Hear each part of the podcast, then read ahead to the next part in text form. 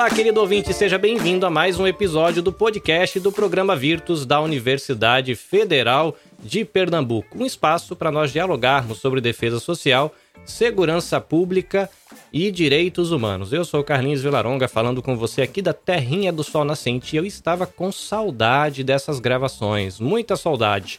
Aqui na mesa nós temos o nosso querido professor Sandro Saião, filósofo e coordenador do programa Virtus. Saudade, Saião, bom te ver de novo. Pois é, saudade. Um, um grande abraço, Carlinhos. Um grande abraço para todos que vão participar desse programa e um abraço para os nossos ouvintes aí, né, que sempre nos prestigiam.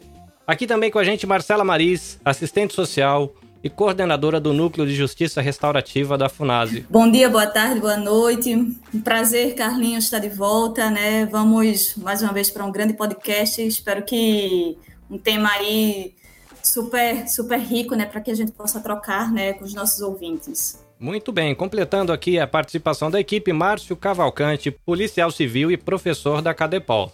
E aí, Márcio, tudo em paz? Tudo certo, Carlinhos. Bom dia, boa tarde, boa noite a todos. Prazer estar de volta aqui né, nessa gravação e com um tema tão importante a qual iremos abordar em seguida. Ouvinte, hoje nós vamos conversar sobre prevenção do suicídio. Afinal, vida é algo que vale muito, uma vida não tem preço. E para ajudar a gente a conversar sobre esse tema, a gente vai receber o Major Diógenes Munhoz, Major do Corpo de Bombeiros, psicanalista, escritor, também palestrante.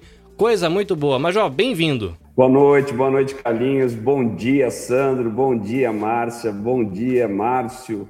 Desculpa, Marcela, né? É um grande prazer, uma grande honra aqui estar com vocês aqui no, no, no podcast, no podcast da Virtus, viu? Muito bem, coisa linda. Ouvinte, a gente está aqui estreando um sistema novo. Se tudo correr muito bem, você vai poder desfrutar do nosso rostinho bonito em cortes nas redes sociais do Virtus. Mas a gente vai para o nosso bate-papo, mas depois da nossa vinhetinha.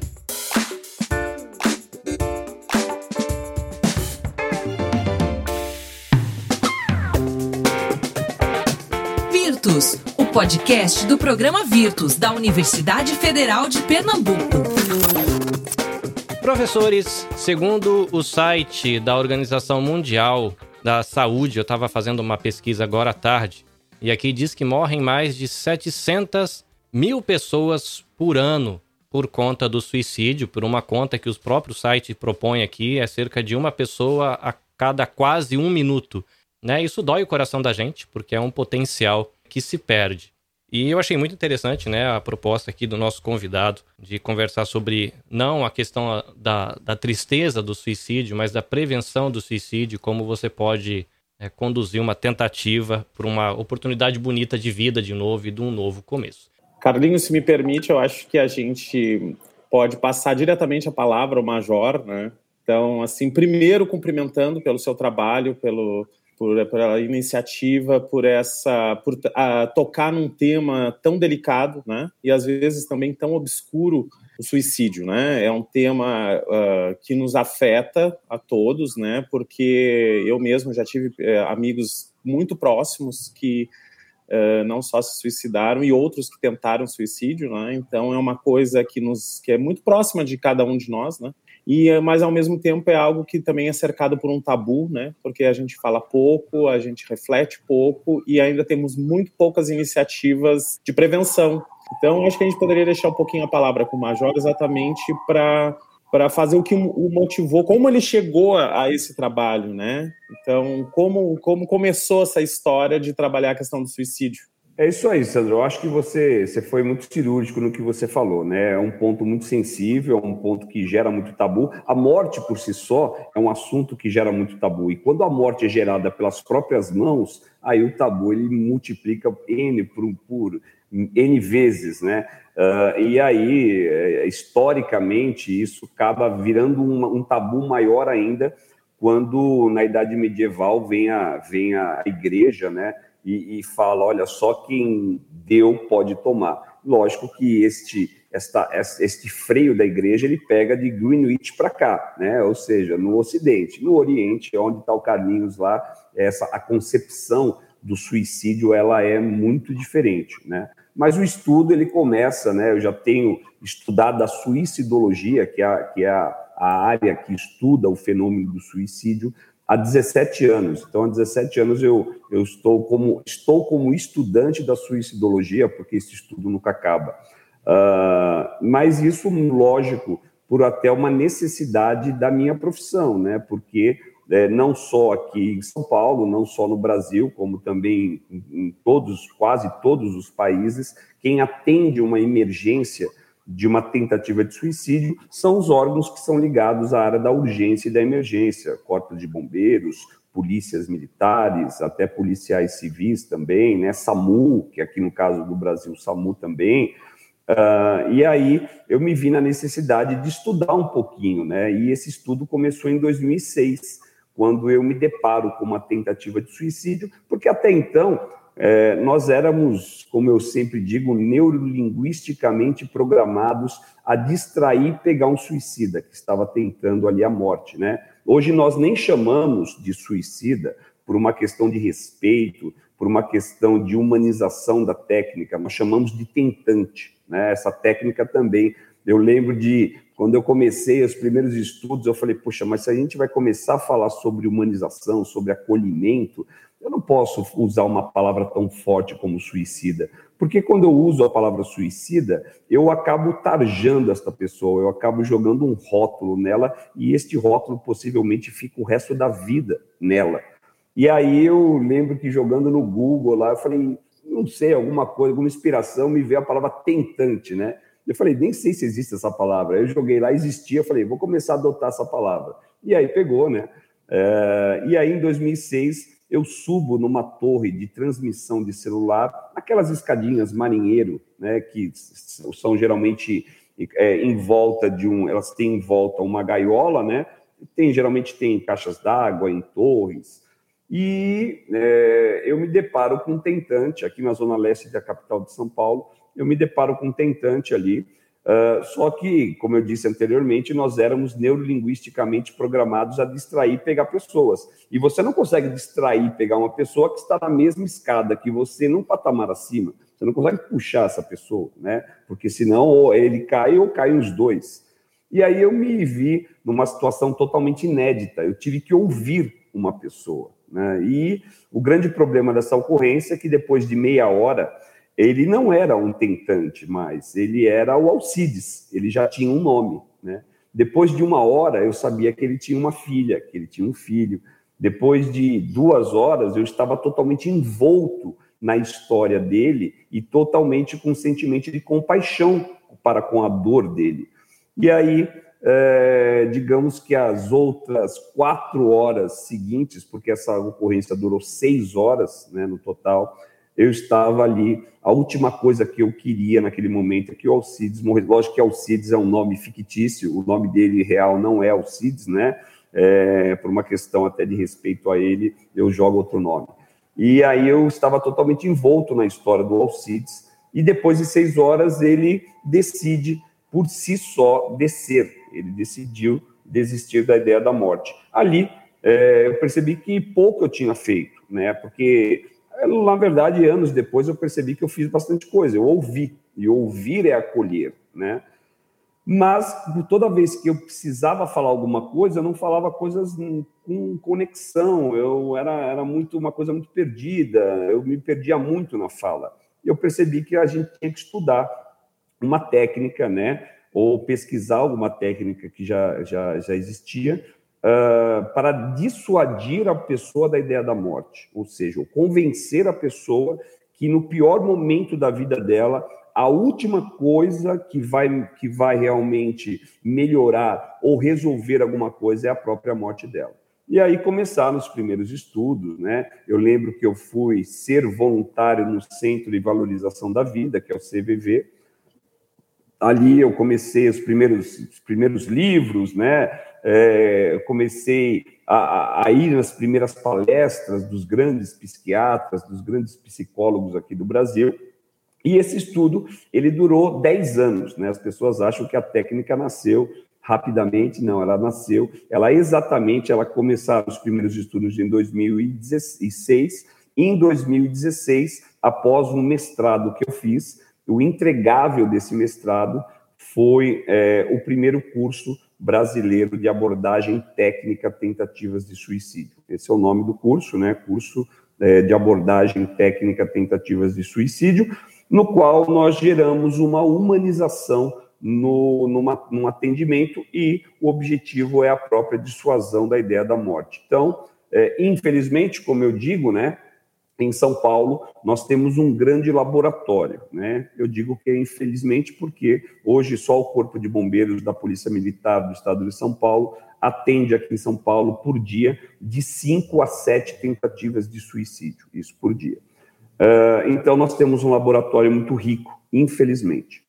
Uh, e aí nós estudávamos alguma coisa, trazíamos alguma coisa da área da psicologia, da área da neurolinguística, da área até da filosofia, nós usamos a maêutica socrática, né, como uma das ferramentas para gerar dissuasão, é, da área da psiquiatria, então, várias áreas de conhecimento, e aí compendiamos tudo isso e levávamos para cima das pontes, para cima dos viadutos, para cima das torres, para ver se era aplicável ou não. Então, nós alinhávamos né, o trabalho acadêmico com o trabalho prático do Corpo de Bombeiros. E começou a dar certo, né? Nós descartávamos alguma coisa que não dava certo, alinhávamos outra, aí foi, foi. Foram 10 anos e aí, em 2016, nasce a técnica da abordagem humanizada a uma tentativa de suicídio.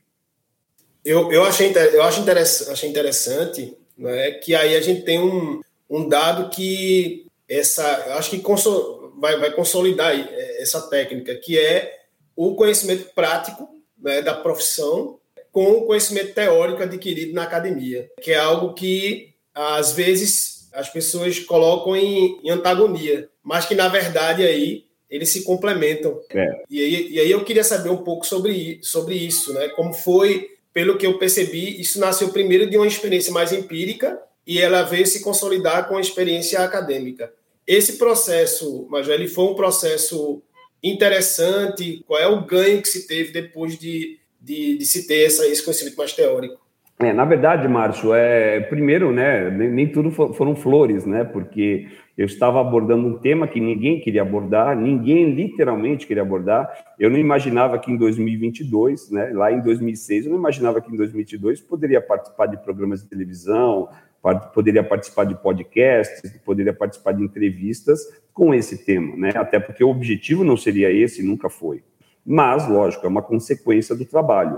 Uh, então, era um tema que ninguém queria abordar, absolutamente. E quando eu comecei a, a, ler as primeiras, os primeiros autores, né, os autores renomados, né, é, Emily Durkheim, é, na parte da, da, sociologia, aqui no Brasil mesmo, no, no, modo contemporâneo, Neuri José Botega, que é um grande psiquiatra aqui nosso, Karin Scavacini e tantos outros, né? O Dr. Bertolotti, é, Carlos Aragão, são, são pessoas que eu, que, eu me, que, eu, que eu me espelho muito, né? E sigo muito, então, eu comecei a trazer esse mundo acadêmico, né, de, de teses, de, de, de, dissertações escritas, de artigos publicados, e comecei, né, com essas estatísticas que eles geravam, comecei a aliar com as estatísticas de atendimento do Corpo de Bombeiros. Né, e aí deu muito certo, porque no nosso meio nós não tínhamos essa conexão com o mundo acadêmico. E aí eu vi o quanto o mundo acadêmico, desculpe usar esse termo, mundo acadêmico, às vezes não é nem tão correto assim, algumas pessoas não gostam, né?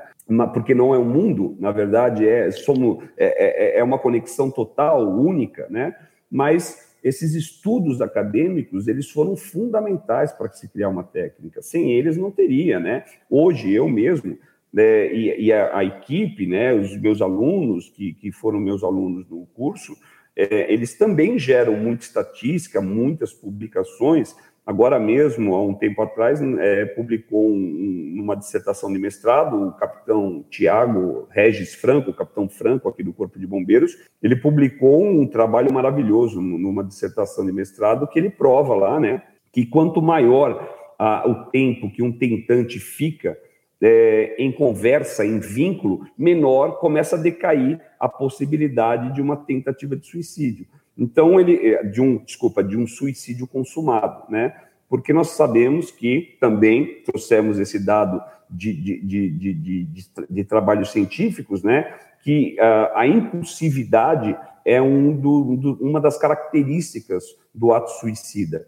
E geralmente uma impulsividade do ato suicida, ela, ela, ela gira em torno né, de, 20, de, de 20 a 40 minutos. Então, se você transpor este tempo dos 40 minutos, a pessoa começa a repensar em algumas coisas, que ela está verdadeiramente é, vendada ali. Então, ela começa a ver alguns fatores de proteção que ela não estava vendo na hora do desespero. Então, esta coisa, esta, esta aliança né, em, em, em gerar dados estatísticos confiáveis, gerar trabalhos científicos confiáveis e, e, e, fazer com que esses dados e esses trabalhos sejam publicados e divulgados, principalmente divulgados para o meio da prática, ou seja, para o meio do atendimento, é fundamental. Pois eu gostaria, a partir disso, de, de engatar assim, duas questões. Né? Então, se a gente teria um, como destacar um perfil de quem é esse suicida entre nós, assim, se se, se destaca ou é, é algo pulverizado em todos os, os setores da sociedade, ou se tem algo, algum perfil que se destaca mais. E pelo que eu estou entendendo, uh, porque sempre quando a gente pensa no enfrentamento do suicídio, suicídio, por parte de algum agente de segurança, a gente já lembra daquelas da imobilização, né? A gente vê aquela eh, tentativa de, né? Às vezes a gente olha parece aquele filme assim que vão e querem na verdade uh, prender a pessoa até para impedir que ela faça alguma coisa. Me parece que aqui a aposta é exatamente no diálogo, é exatamente numa outra abordagem, né? Quer dizer, então na verdade o que o senhor propõe é uma mudança na abordagem do, do enfrentamento dessa, desse, dessa da questão do suicídio. Sandra, posso já fazer um gancho? Posso fazer um gancho, porque tem, o que eu ia fazer o comentário tem muito a ver com o que tu traz, Sandro. É, eu estava tava dando uma lidinha na tua história, Major, é, antes de, de a gente iniciar esse, esse bate-papo aqui. E eu acho muito, muito bacana essa, essa desconstrução da palavra o suicida, né? Ao tentante. Eu acho muito. Não sei se eu posso dizer que você cunhou esse termo, né? Tentante. Porque desde, né, desde a, gente tem um, um assim, um um conceito, né, assim, meio que construído socialmente, de que o tentante, a pessoa que tenta tirar a própria vida, uma, uma construção de, de fraqueza, né? E que na verdade não é, né? Existe aí qual é o motivo em relação a qual motivo? Não existe um motivo, é uma gama de coisas, né? Um, um, um compêndio aí, uma complexidade de, de, de situações, enfim, várias questões subjetivas aí que, que faz com que o ser humano ele pense ou tente, né? E eu queria só fazer, pegar esse gancho que Sandro traz, né? Como é que, o que é que te dá esse start, né? Assim, de, de, de trocar essa, essa terminologia que pode parecer simples, mas não é. Pode parecer simples, mas é, é de, uma, de uma sabedoria de, de tirar uma perspectiva um tanto quanto, eu não sei se a gente pode dizer, né, violenta, quando eu digo, né, porque eu olho o outro e eu caracterizo como, como uma, um, um, uma perspectiva, com uma perspectiva de fraqueza, que na verdade não é, né, é, enfim, eu estava até, né, a gente lendo um pouco, o suicídio até em alguns países, até no próprio Brasil, era, era crime, né, então veja, né? Quando, quando a gente começa a descaracterizar algo que, que envolve tantas complexidades né, nesse ser humano e essa, essa, essa mudança de terminologia, é, onde, é que, onde é que o senhor, Major, tem essa, essa sacada assim de, olha, isso aqui é mais do mesmo, eu preciso ter uma, inclusive mudar a terminologia, né, para que a gente tenha ações preventivas.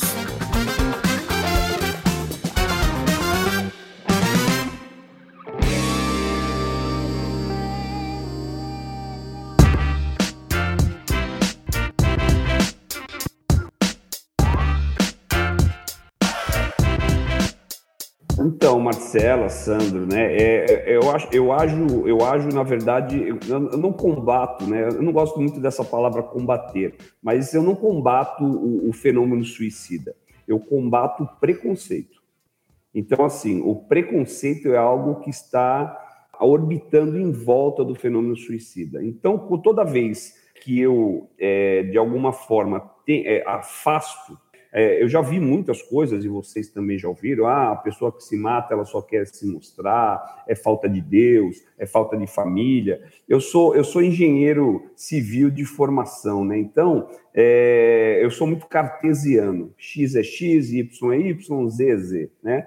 É, então, eu precisei criar uma fórmula matemática para um fenômeno suicida, para entender o fenômeno suicida. Então, uh, os fatores, eu vou citar essa fórmula aqui, os fatores endógenos, endógenos, ou seja, um transtorno de humor, um transtorno de personalidade, vou citar um, sei lá, borderline, burnout, esquizofrenia, depressão, ansiedade, bipolaridade, somados aos fatores exógenos, ou seja, é, a perda de um pai, a perda de um modelo de vida, a perda de um ente querido, multiplicado pelo tempo, ou seja, o tempo que a pessoa ficou nesse sofrimento, dividido pelo tratamento. E aí é uma fórmula matemática. Quanto maior o denominador, menor vai ser o numerador. Então, a única coisa que pode afastar uma pessoa de uma tentativa de suicídio, né, que é a fórmula mais dilacerante de dor do ser humano, é um tratamento.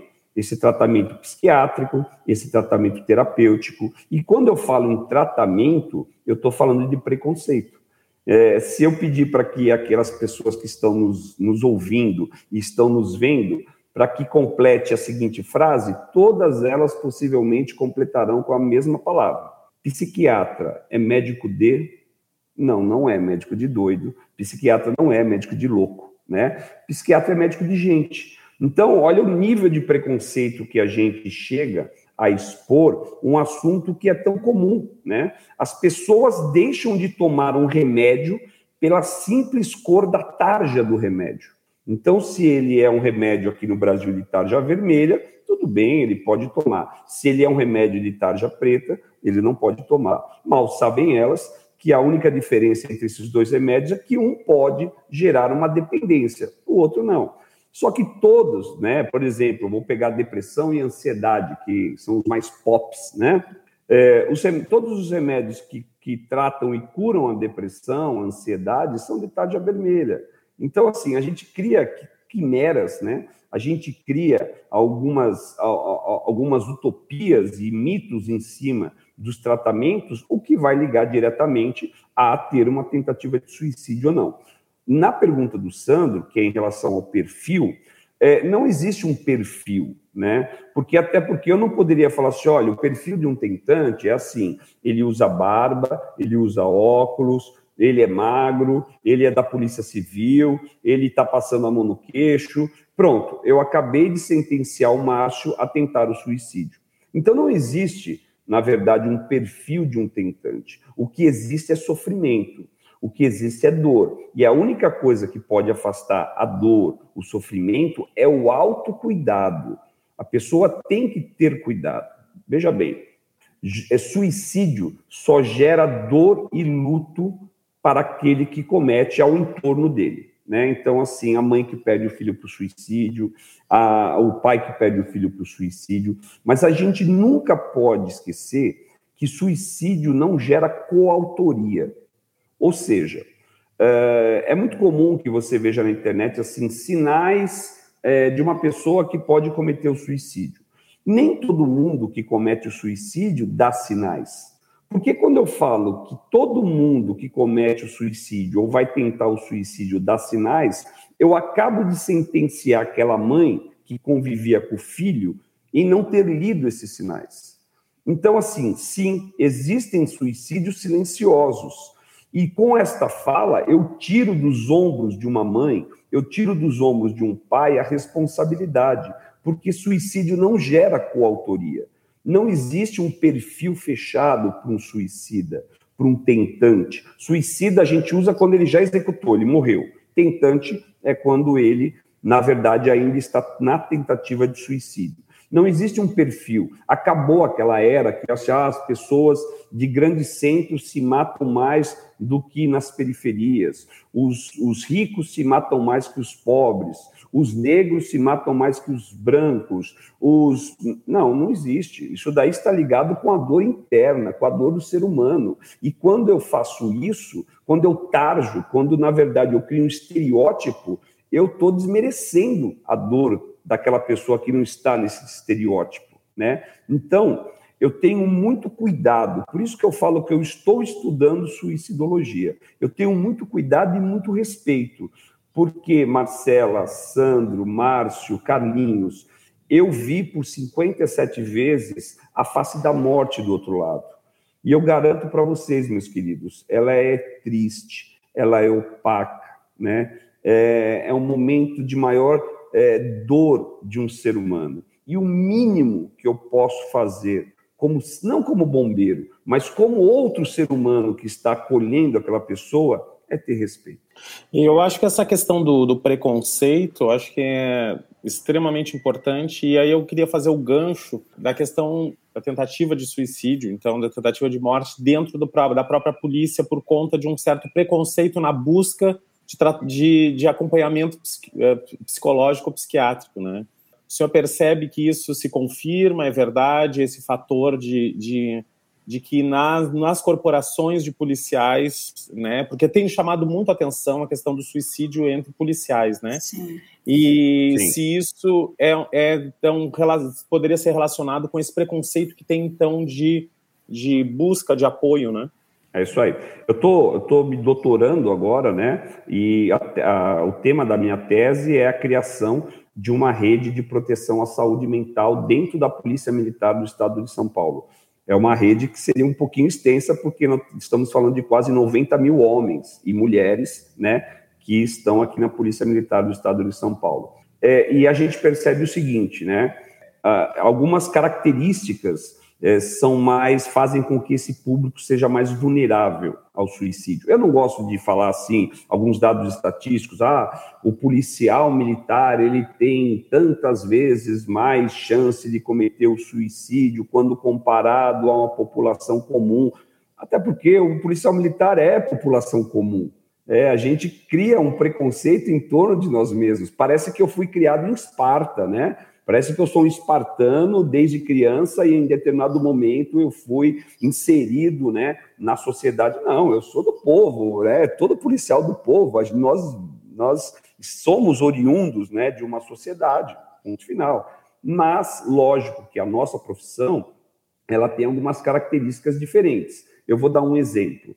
Quando, vamos supor, isso não vai acontecer, eu tenho certeza, mas vamos supor que a Marcela pense em cometer o suicídio. Quando ela pensar, ela vai maturar essa ideia durante muitos e muitos meses e anos, né? Ela vai lutar contra essa ideia, porque o homem não é um ser suicida, né? ele não tem no ímpeto dele, ele não tem no id dele a, a, o instinto do suicídio. Ao contrário, ele tem o instinto da sobrevivência. Mas vamos supor que a Marcela pense nisso. Após passar toda essa fase de maturação, de luta contra ela mesma, ela vai planejar. Eu vou fazer tal coisa, eu vou subir em tal prédio e nesse prédio eu vou me jogar. E vai chegar o dia da execução, o dia do maior desespero dela, ela vai tentar a execução do suicídio. Ela vai sair de casa, ela vai pegar um ônibus, ela vai, quem sabe, pegar um metrô, ela vai subir no local que ela determinou como sendo o último local dela, ela vai entrar nesse prédio, ela vai pegar um elevador, ela vai subir, ela vai para o terraço, ela vai passar uma perna, ela vai passar outra, vai ficar ali durante muito tempo e aí vai executar. Tudo bem?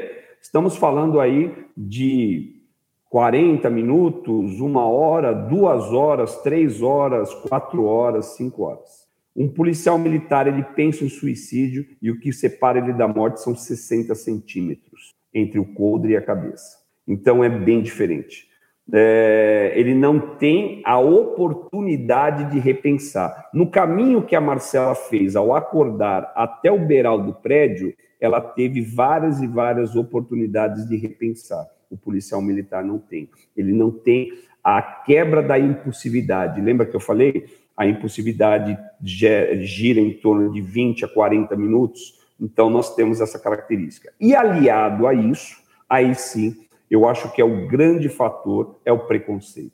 Nosso, o brasileiro é um ser preconceituoso por si só, em vários aspectos. Eu sou preconceituoso, a Marcela é, Carlinhos é, o Márcio é, o Sandro é. Em algum determinado pontinho lá, né? Não estou falando de mega preconceitos de gênero ou de raça, né? Esses, esses eu acho que já estão superados ou estamos lutando para superar como sociedade, né? Mas é, eu, um, eu mesmo sou um, um, um profissional, o Márcio também é, que sofre ou sofremos. Eu sofri muito preconceito sou da Polícia Militar do Estado de São Paulo, mas eu era do policiamento. Então, ser da Polícia Militar do Estado de São Paulo, algumas pessoas me olhavam assim, puxa, mas policial? Então, isso é um preconceito, é uma forma de preconceito. E quando o assunto é saúde mental, quando o assunto é, é autocuidado, quando o assunto é tratamento,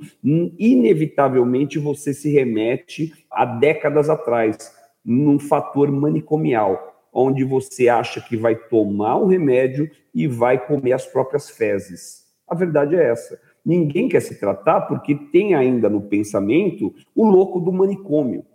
É, a minha geração fez um mal terrível para a saúde mental.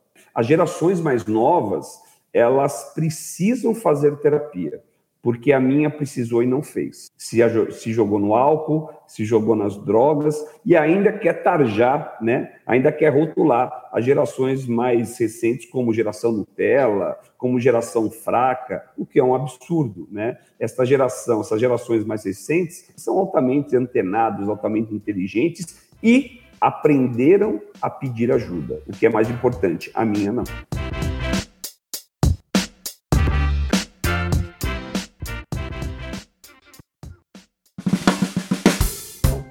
Virtus Podcast. Defesa Social, Segurança Pública e Direitos Humanos. A gente acabou agora um projeto, deixar conhecido o Papo de Homem, né? A gente fez um projeto com as, com as guardas municipais, polícia militar e policiais civis, financiado pela Secretaria da Mulher do Estado de Pernambuco, onde a gente tinha como mote é, conversar com homens né, a respeito da masculinidade tóxica, a questão do que é ser homem. E isso foi algo, né, Márcio, Marcela, que chamou muito atenção como esse agente da segurança pública tem uma falta de cuidados em relação a ele, que eu acho que se conecta bem com tudo isso que você está falando, que o suicídio é também decorrente de uma falta de cuidado, às vezes de si mesmo e desse grupo também, que, é, claro, às vezes é silencioso, muitas vezes as pessoas não dão cuidado, não dão uh, sinais, né? Mas é como a, a nossa sociedade também ela é desatenta para os aspectos emocionais de cada um de nós. E ainda, somando a isso, a esse preconceito que a gente tem, né, em função de uma história da loucura, aí a gente lembra de Foucault, né, de uma história da loucura, deixou na nossa cabeça marcas de que a gente aqui nesse terreno não pode entrar, porque se entra nesse terreno nós estamos nos contaminando e sendo loucos, né? E isso ficou muito evidente no bate-papo com esses policiais, né? Que uh, veem coisas e que não conseguem, não compartilham com ninguém aquilo que vem, inclusive, inclusive é, acontecimentos muito absurdos, né?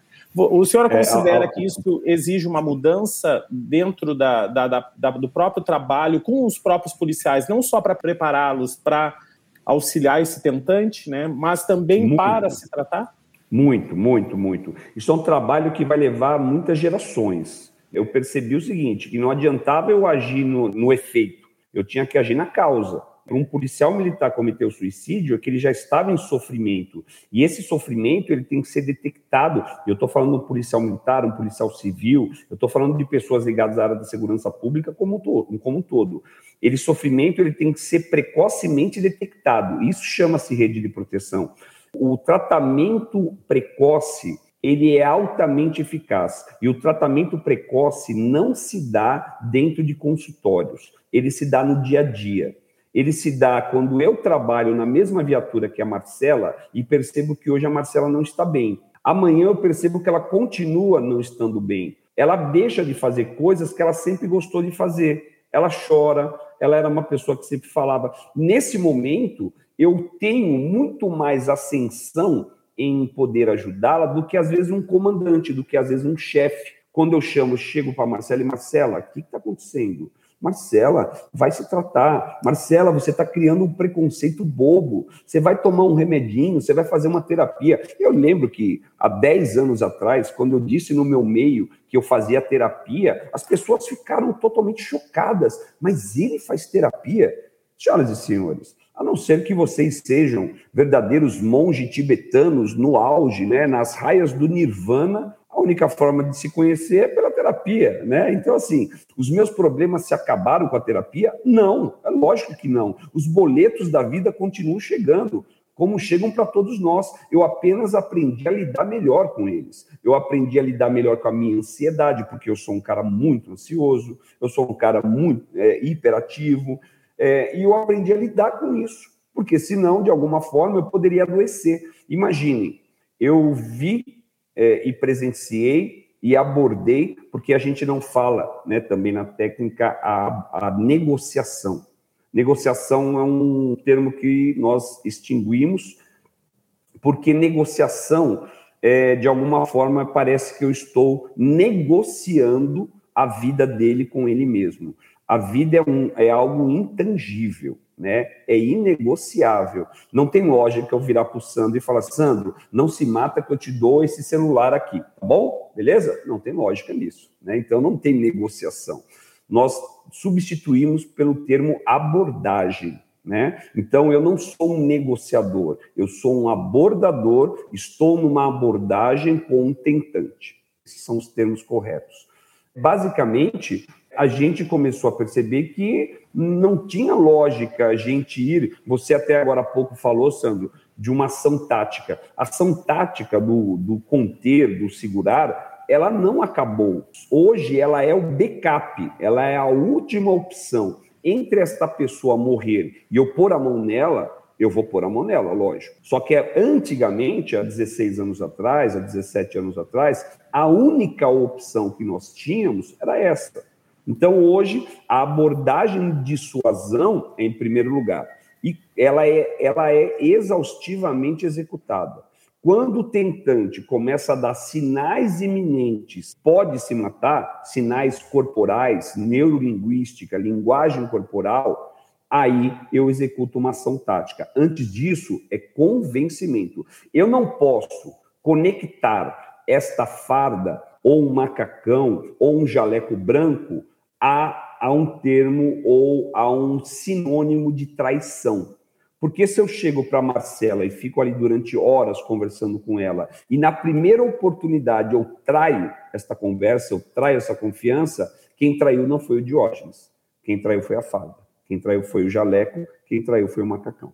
Major, é, no começo aqui da nossa conversa, o senhor falou que em uma abordagem, né, o senhor ficou ali mais ou menos em torno de seis horas, né? Conversando ali na, na, na antena telefônica, né? Seis horas com um tentante.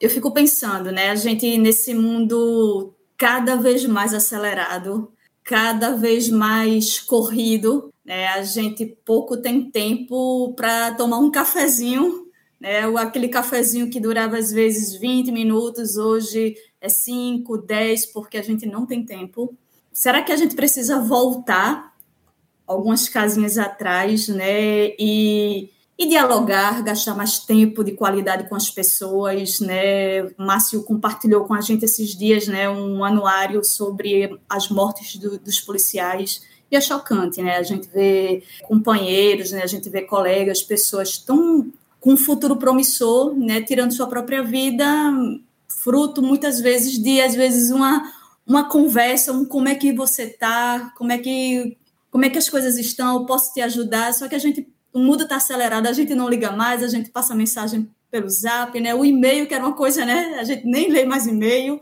tudo é no Zap. Então, assim, será que a gente desaprendeu a conversar, a ouvir? A coisa está tão acelerada hoje que você não ouve, dificilmente você ouve um áudio de WhatsApp na velocidade 1. Não é né? isso, eu tava, é exatamente. Eu tava, esses dias eu estava pensando nisso. Eu só, só, um comentário, eu recebi uma agora na, no, no finalzinho do ano, né, nesse período de pandemia, uma grande amiga começou a escrever cartas e escrevendo cartas mesmo. E aí chegou uma carta para mim agora em dezembro e vez ou outra eu releio aquela carta porque é como se eu sentisse ela como, como se ela estivesse falando ali no, aos meus ouvidos, né? E aí eu releio, aquilo me dá uma inspiração, aquilo me dá força. Veja, um ato tão simples, né? Mas que requer trabalho, requer trabalho de sentar, de escrever, de colocar nos correios, né? E aí a gente perdeu isso. E aí eu vendo que eu estava ouvindo o Zap nos, na velocidade 2, eu fiz, não, minha gente, por favor, o que é que eu estou fazendo, né? Então, até será que eu, a gente fica né, nesse, nessa, se, se, se, percebendo e dizendo, eu preciso voltar algumas casas atrás, sentar, conversar, ouvir, porque a gente está num, num, processo tão, tão acelerado que a gente desaprende até perceber né, o movimento do outro, né? Se o outro está bem, é. se o outro não está, enfim. O que é interessante, Marcela, é que hoje você, a pessoa vai te mandar um áudio e ela pede desculpa, olha, desculpa pelo áudio grande. E aí quando você vê a extensão do áudio é de 1 minuto e 30. Ou seja, Hoje nós temos que pedir desculpa por tomar um minuto e trinta daquela pessoa. Olha isso. Uh, me perguntam muito que se na pandemia aumentou o índice né, de tentativas de suicídio. É lógico que a visão, minha visão era de túnel por atendimento do Corpo de Bombeiros de São Paulo. O Corpo de Bombeiros da Polícia Militar de São Paulo é a corporação que mais atende tentativas de suicídio na América Latina. Então, Possivelmente é um dado estatístico muito importante olhar este, este universo. Uh, e aí eu te respondo: durante a pandemia, as tentativas de suicídio diminuíram. Né? Olha que coisa interessante. Por quê? Porque as pessoas. Houve quatro fases, né? Tiveram quatro fases aí na história da humanidade. Nós vivemos essas quatro fases. Tivemos, quando nós éramos criança, uma coisa chamada televisor de tubo os televisores de tubo ficavam no ambiente da casa que chamava-se sala. E as pessoas da família coexistiam e coabitavam em torno desse televisor para contar amenidades, para contar coisas do transcorrer do dia, mas elas estavam ali. Depois veio uma segunda fase, no qual o televisor ficou muito fácil de ter acesso. Os televisores foram para, as, para os quartos e as famílias se segregaram e separaram cada uma por seu televisor. Elas não mais coexistiam e coabitavam no mesmo espaço. Depois teve um terceiro momento em que nós voltamos para salas juntos, só que todos nós agora aprisionados nesta coisinha aqui. Hoje você está na sala ao lado de uma pessoa no mesmo sofá ela está no WhatsApp, você está no Instagram, a pessoa está no Facebook, você está no TikTok, e você não conversa com a pessoa da sua família ao seu lado. E aí vem o quarto momento. O quarto momento no qual um microorganismo patogênico nos mostrou da pior forma que a melhor opção que nós temos é coexistir e coabitar, ouvir. Os índices estatísticos de tentativas de suicídio e suicídios consumados diminuíram na pandemia, porque as pessoas começaram a falar e outras começaram a ouvir.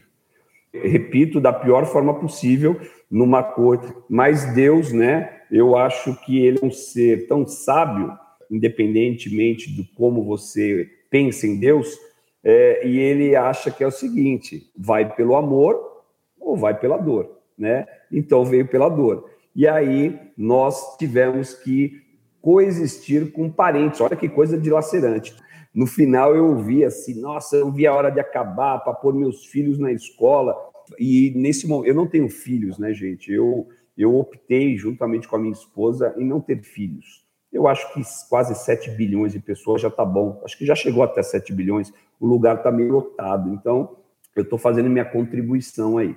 É, mas brincadeiras à parte, quando eu ouvia um pai, uma mãe é, falar, puxa, não vi a hora porque meu filho estava aqui, estava bagunçando, eu queria que ele voltasse para a escola, eu falava assim, poxa, ainda bem que eu não tive filhos, né? Porque eu poderia ter tido um pensamento desse com o meu próprio DNA. Então, respondendo diretamente a sua pergunta, Marcela, a única forma de nós acolhermos é coexistirmos.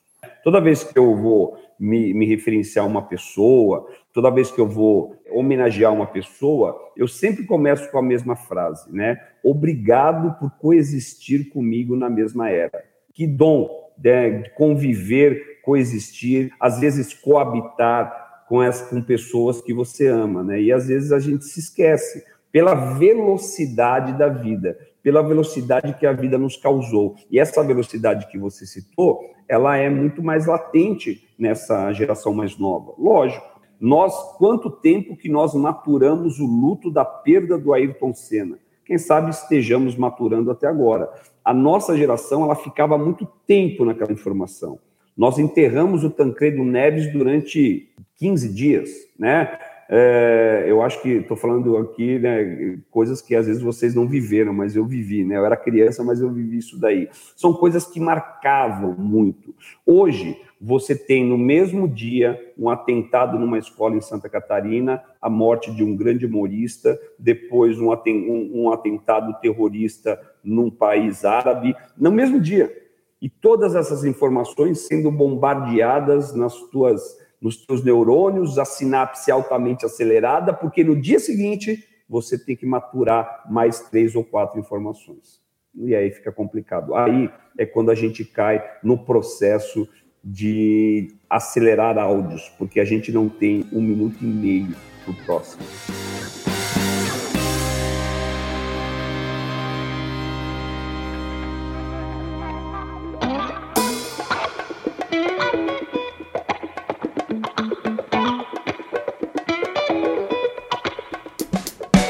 É interessante porque como as coisas acabam colaborando, né? Eu estou agora no meio de uma escrita de um texto para o livro que está sendo organizado pelo Instituto Maria da Penha, e eu estou falando exatamente da importância dessa mão que se estende ao outro, né? E como nesse fenômeno né, de, de solidariedade, de generosidade, de acolhimento e hospitalidade, muitas coisas se revelam, né? Eu acho que o que você estava falando, Diógenes, é, Major Diógenes, eu acho que é uma coisa grandiosa no sentido de que como nós necessitamos uns dos outros, né? Como nós precisamos uns dos outros. Então, não é uma questão, não sei se o senhor concorda, mas não é uma questão de fragilidade no sentido de que eu sou uh, menos porque eu preciso do apoio, preciso da mão, preciso do. E, e eu acho, e já cumprimentando, né? Extremamente há uma, há uma boniteza por trás é, também disso que mostra que os, os nossos agentes da segurança pública como essa mão né, que se estende. Né? Então, acho que é, de uma mão protetiva, mas uma mão que também me auxilia, que, que me dá forças no momento onde eu não tenho forças. E isso é humano, é isso, isso, não é porque eu sou menos do que ninguém, né? Não. Sandro, é, você disse de, de, de, de, sermos solitários, né? É, eu, eu, tenho uma frase que, que, que, que ela relata o seguinte: nenhuma conquista na tua vida, nenhuma, absolutamente nenhuma, né? Desde um acordar até o ir dormir, ela é solitária. Ou seja, nenhum pódio é solitário. Todos os pódios da sua vida são solidários, né? Eles vão depender de outras pessoas. E a gente depende de outras pessoas para muitas coisas. E com o passar dos anos, a gente vai começar a depender mais, a, a depender cada vez mais. É, e aí é onde vem, às vezes, né, por exemplo, o, o fenômeno suicida estudado na velhice, né, ele está muito interligado a isso, a dependência do outro, né, a não preparação. Porque, meus queridos, daqui a pouquinho todos os holofotes em suas vidas vão apagar. Tudo todos os microfones serão desligados. Eu deixo daqui a pouquinho, daqui a pouquinho, de ser o major do bombeiro, palestrante, escritor, e eu passo a ser quem realmente eu sou. Aquele cara lá de camisolão, de shorts dentro de casa. E esse é o processo da preparação para o anonimato. Nós viemos do anonimato e para lá iremos voltar. E entre virmos de lá e voltarmos para lá, este interregno chama-se vida. E esta é uma eterna preparação. Quando você né, não está preparado para voltar para o anonimato, inevitavelmente você vai adoecer. Porque você vai olhar para os lados e falar assim, mas cadê aquelas pessoas, né? Que me bajulavam, cadê aquele, aquela, aquelas pessoas que me aplaudiam?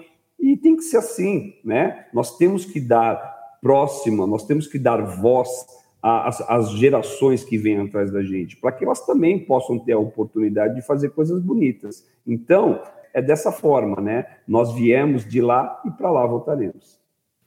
Eu acho que a, a gente, eu, eu, eu, pego sempre um, um trecho do, do, do, filme que é bem emblemático, né, para as forças de segurança, que é o Tropa de Elite. Na hora que ele está escalando, ele sente uma, uma, uma náusea, um, começa a suar, e ele vai ao médico, ao, ao psiquiatra, né, da, da própria instituição, e ele não quer falar. A gente viu na experiência que a gente teve, mesmo, mesmo ali entre profissionais de segurança pública, mas o espaço era fora das instituições, no, no projeto que a gente fez, o Papo de Homem. Eu estudo mais a, essa questão da formação do policial dentro das academias. E eu vejo muito que há uma circularidade de saberes, porque na maioria das vezes os, professores, instrutores são policiais, são profissionais de segurança pública. E aí, dentro desse aspecto aí, eu queria saber se a gente tem preparado os policiais, se as disciplinas que eles têm estudado, eles é, têm contribuído para que haja um direcionamento ou até uma política interna de prevenção né, ao, suicídio. Se há essa percepção e se seria interessante que a gente avançasse fora dos muros das academias e buscasse profissionais né, interdisciplinares. Então, Márcio, eu acho que, bom, primeiramente falando do, aproveitando o gancho que você falou do filme, eu acho que foi um grande serviço esse filme, né? Para a parte de saúde mental foi um grande serviço. Ele, ele mostra muitas facetas ali que não são reais do policial militar. Ele, ele distancia os, o policial militar de um ser humano, né? É quase, é quase mais ou menos isso. Mas, assim, eu percebo que atualmente as instituições elas têm me procurado muito. A minha corporação, a Polícia Militar do Estado de São Paulo, ela tem uma preocupação absurda, cada vez mais com a saúde mental. Para que vocês tenham uma ideia, o CAPS da Polícia Militar do Estado de São Paulo, eles, eles têm programas que são referências em todo o Brasil. Nós temos cerca de 124 psicólogos espalhados pelo Estado. Ainda é pouco? Lógico que é pouco, mas está muito à frente de praticamente todo o resto do país quando o foco é, é saúde mental. Então, eles têm feito um trabalho excepcional. Eu acho que é um processo lento, lento. Mas se eu parar para pensar na minha agenda de palestras, na minha agenda de cursos, dentro do, do, do, âmbito da segurança pública, hoje eu ministro muito mais cursos e palestras para este público do que para o público lá fora. Então, hoje eu dou muito mais palestras de prevenção do suicídio no meio da segurança pública do que, por exemplo, da abordagem humanizada a uma tentativa de suicídio, o que é muito legal, o que de alguma forma mostra a mudança do conceito desses, dessas corporações. Major, para a gente aterrizar o bate-papo, durante todo o episódio a gente falou um pouquinho de como está acelerado o nosso dia a dia, de como a gente acaba não tendo muito tempo para o outro e meio que desaprendeu a ouvir, né? O Major citou isso há, há um pouco tempo atrás. Quando é que a gente tem que intencionalmente colocar um pouquinho mais de atenção nesse companheiro que está do lado da gente na viatura, na ambulância, sei lá, no caminhão do corpo de bombeiros ou sentado na delegacia com a gente? Quando é que a gente, olha, eu acho que eu preciso prestar um pouquinho mais de atenção nesse meu companheiro ou companheira aqui do lado? Quando na verdade as características dele começam a mudar de uma forma um pouquinho mais duradoura, né? É lógico que todos nós temos o direito sagrado de ficarmos tristes um dia, dois dias, três dias, mas quando esse período ele se prolonga, né? A pessoa que era muito extrovertida passa a não falar, a pessoa que sempre gostou de fazer alguma coisa deixa de fazer essas coisas, começa a verbalizar coisas muito negativas, ponto aí nesse momento acende-se uma luz amarela. Este é o momento do acolhimento. Este é o momento de gerar a quebra de preconceito. Pô, mas se você está sofrendo, por que você não procurou um tratamento? Se você tivesse uma dor no seu joelho durante três semanas, você não procuraria, procuraria um ortopedista? Seria lógico, né? Então, por que quando você tem uma ausência de si mesmo, você não procura um médico que vai curar essa ausência de si mesmo, que é o psiquiatra? Pelo simples preconceito. Então, este acolhimento prematuro, precoce, ele é fundamental. Então, quando algumas características da pessoa começam a mudar, é hora para uma conversa. Um bate-papo. Um bate-papo não expositivo, um bate-papo informal. E este bate-papo, tenho certeza, vocês estão me ouvindo, vai gerar muitos frutos positivos para o futuro dessa pessoa.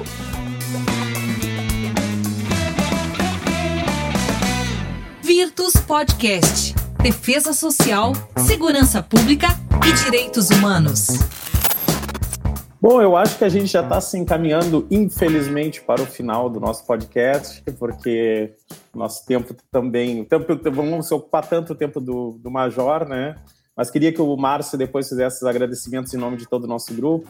Mas, é, Major, eu gostaria de cumprimentá-lo e, antes de qualquer coisa, uh, desejar muito sucesso e que a sua palavra se estenda para muitos outros ouvidos, né, que cheguem aos quatro cantos desse nosso país, que a gente precisa muito de uma visão humanista, de uma, uma visão humanitária e que tenha como eixo e como ponto central, né, a, a generosidade, a hospitalidade, isso que eu estava falando hoje, que o que me parece estampa, né, todo o seu trabalho, todo o seu esforço, porque muitas vidas agradecem né? Muito sofrimento foi evitado e esperamos que essa essa sua iniciativa e essa e, e essas uh, seus, essas indicações, né, possam reverberar para que outros reproduzam ah, o seu trabalho e a, a, sua atenção. Então, muito obrigado em nome do, do programa Virtus, o nome aqui da Universidade Federal de Pernambuco.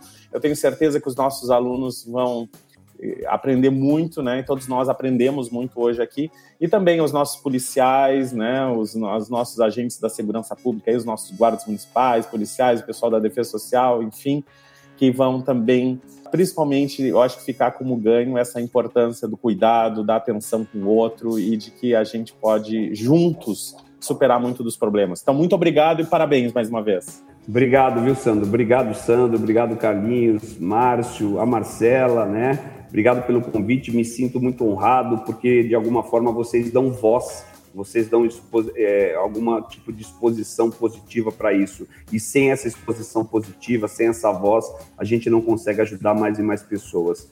É, frase final, eu queria falar a seguinte, a seguinte mensagem: o corpo humano ele tem mais de 10 trilhões de células e nenhuma, absolutamente nenhuma, está pronta para morrer. Gratidão, gratidão pelo convite, viu? Obrigado, obrigado, Major Diógenes. A gente deixa aqui o, o Virtus à disposição também, quando precisar aqui da gente, de, de, de qualquer evento, de qualquer natureza, de qualquer estudo, a gente está aqui à disposição. Desde o, desde o primeiro momento, o Major Diógenes foi muito, muito sensível, muito amável com, conosco, né? e depois da gente acertar as agendas de todo mundo, nada melhor do que um bate-papo tão rico que a gente teve hoje, tão produtivo. E, e, e acredito, né? É, a gente tem, tem sido ouvido pelo mundo inteiro e acredito que é, essas 57 vidas aí, né, e eu vi um depoimento dizendo que uma só já, já iria, já valia a pena tudo, né? Imagine 57 e as que virão aí porque isso está sendo irradiado no Brasil inteiro. Então, agradeço demais essa disposição. Deixa aqui o Virtus é, sempre pronto aqui para quando precisar, a gente está aqui para. A gente tem aqui uma, é, um selo Virtus. É, a, gente, a gente consegue aqui publicar, fazer publicações de profissionais de segurança pública. Então, deixo aí os colegas aí de São Paulo, os colegas que, porventura, é, o senhor encontre, que a gente tem esse projeto aqui, que a gente tem esse programa que é dedicado a, a, a, ajudar os policiais, porque eu costumo dizer, já tem muita gente que faz a crítica, então a gente está do outro lado, é claro que olhando cientificamente, mas ajudando o trabalho do profissional de segurança pública e de defesa social também. Muito obrigado. Muito bem, ouvinte, um papo muito bom aqui conversando sobre prevenção ao suicídio com Diógenes Munhoz, alguém que tem compartilhado conhecimento aí em todos os quatro cantos do nosso querido e lindo Brasilzão. Antes da gente ir embora, lembrando você de que o Virtus Podcast está disponível no Spotify, no Deezer, Apple, Google, esses aplicativos que a gente usa para ouvir podcast. Dá uma procurada lá por Virtus Podcast ou você pode colocar programa Virtus UFPE também que vai vir como resposta o nosso podcast. E se você quiser conhecer a equipe e outras atividades desenvolvidas pelo programa Virtus da UFPE, o meu convite para você visitar www.ufpe.br barra Virtus. E você também pode acompanhar o programa Virtus UFPE no Instagram. A gente vai fazer postagens lá, então você pode acompanhar arroba programa Virtus UFPE. Para a gente finalizar, só reforçando de que esse podcast é uma realização do programa Virtus UFPE, faz parte do projeto Virtus Web e a gente quer deixar aqui os nossos agradecimentos para a Pró-Reitoria de Extensão e Cultura da UFPE, para a Coordenação de Graduação em Filosofia da UFPE, abração para o pessoal da Renosp e para o pessoal do Instituto Maria da Penha. Nós ficamos por aqui.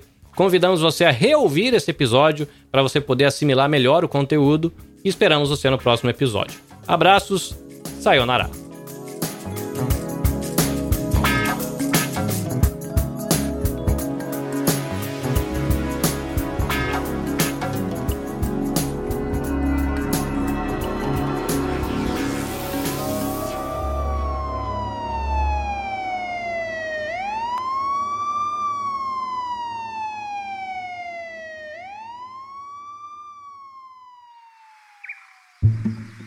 Este episódio foi editado pela Nabecast.